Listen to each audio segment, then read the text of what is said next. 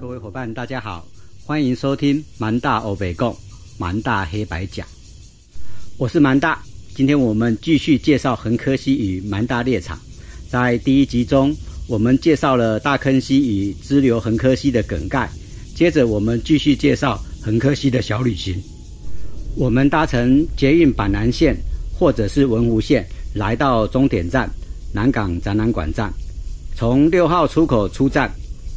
出站之后向东走，也就是向戏子方向走，可以看到前方耸立这个青翠的山丘，这就是小南港山了。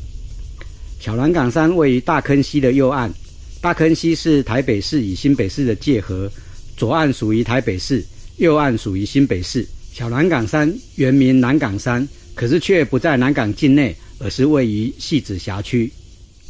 我们从六号出口出站。会先经过南港展览馆旅客服务中心。旅客服务中心是一栋两层楼的建筑，二楼现在不开放，一楼有桌椅、厕所、饮水机等设施，可以提供旅客一些简单的服务。导览地图只有捷运搭乘图，没有细致或南港的观光导览图。瞒到我最近跟一群朋友合作，准备来做横科溪的田野调查，并且想将调查后的成果。画成横科西 SDG 的导览地图，希望能对本地区的自然生态、历史古迹跟产业人文都能够有些许的帮助。从旅客服务中心沿着南港路向戏子方向走，此时看向南港路的对面有一排旧屋矮房子，这里就是早期南港的所在地。这边有一家受气行，也就是棺材店，开业的历史悠久。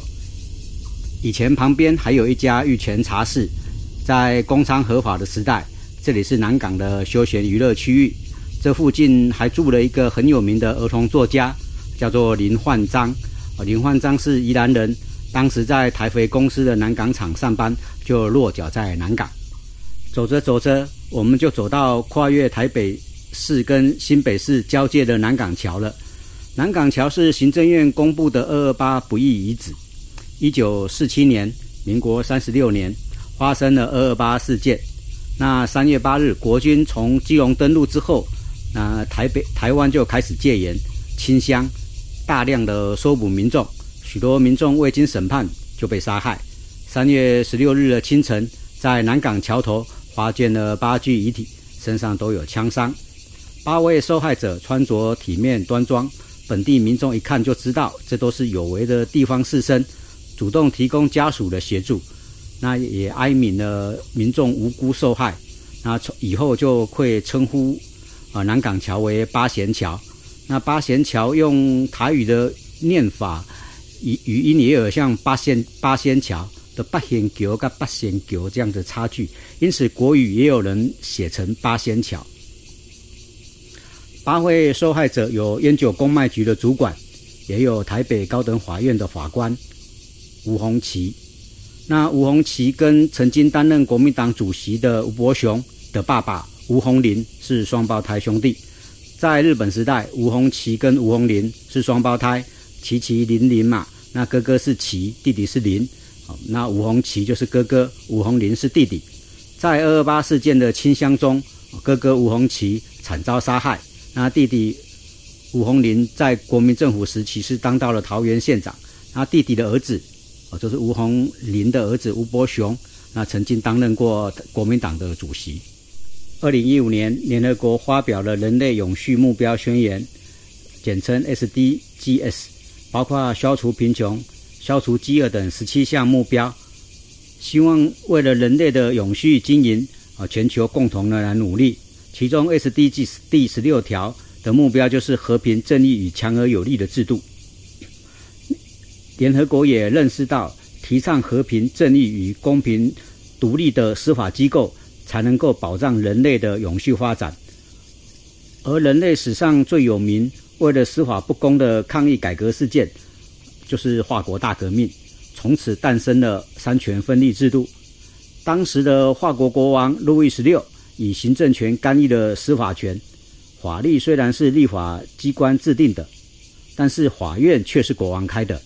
国王可以决定谁违法，大肆的逮捕、拘押反对国王施政的异议分子，因此爆发了法国大革命，也建立了行政、立法、司法三权分立制度。那三权分立制度也吸引了许多国家的仿效。中华民国的五权宪法也是由行政、立法、司法三权制度，再加上古代的科举制度、司法院跟御史制度、监察院所形成的。法国大革命距今已经三百多年过去了，许多国家仍然未能建立独立的审判机制，行政权会干涉司法权。通俗的说法就是法院是某某党开的，意思也是指司法的不公正。而台湾发生的二二八事件，当时的受害民众甚至连司法审判都没有就遭到杀害，这也是二二八和平纪念日的由来。除了族群要融合、要和平。我们人类也是需要正义的，也要有不受行政权干涉的司法审判制度，这也是 SDG 第十六条接诸的重要意义。从南港桥跨越大坑溪来到新北市，头顶是环东大道南港联络道，从环东桥下的民权街一段右转，这里有个自行车道，是以前的铁轨轨道改建，从前这里是横科平交道。是时常发生车祸的地方，跟前方戏子境内的南港铁路隧道都是很阴森恐怖的地方。那自行车车道旁边就是小南港山的登山口，山上的庙叫做中南洞三圣宫，又叫做南港仙公庙。对你没听错，南港仙公庙位于戏子境内。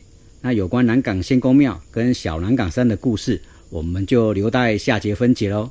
谢谢大家今天的收听，我们下次再见。